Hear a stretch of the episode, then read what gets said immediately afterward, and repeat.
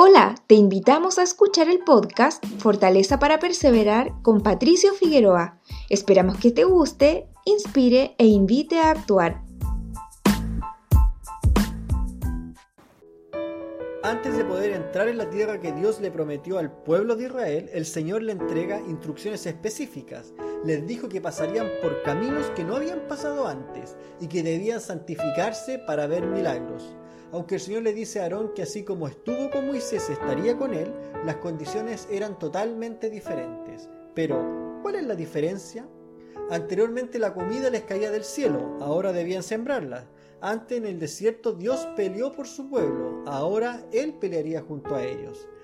Ahora debían cruzar el río Jordán exactamente igual como habían cruzado el Mar Rojo, aunque algo diferente, pues debían mojarse los pies. Abro cita. Y acontecerá que cuando las plantas de los pies de los sacerdotes que llevan el arca de Jehová, Señor de toda la tierra, se asienten sobre las aguas del Jordán, las aguas del Jordán se dividirán, porque las aguas que vienen de arriba se detendrán como un muro. Josué 3:13.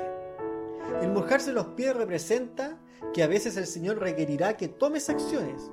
Solo los que se atrevan a mojarse los pies son los que verán milagros en su vida.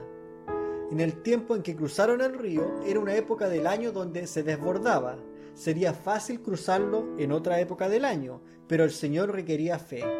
Asimismo, muchas veces vivirás momentos turbulentos en tu vida donde, tendrás que creerle a Dios y se encargará de abrir caminos donde nunca antes has pasado.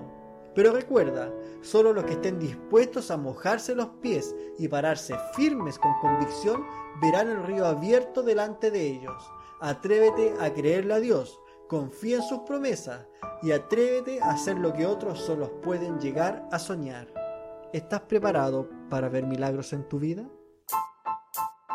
Gracias por ser parte de esta comunidad. Nos encantaría que pudieras compartirlo con tus amigos y conocidos.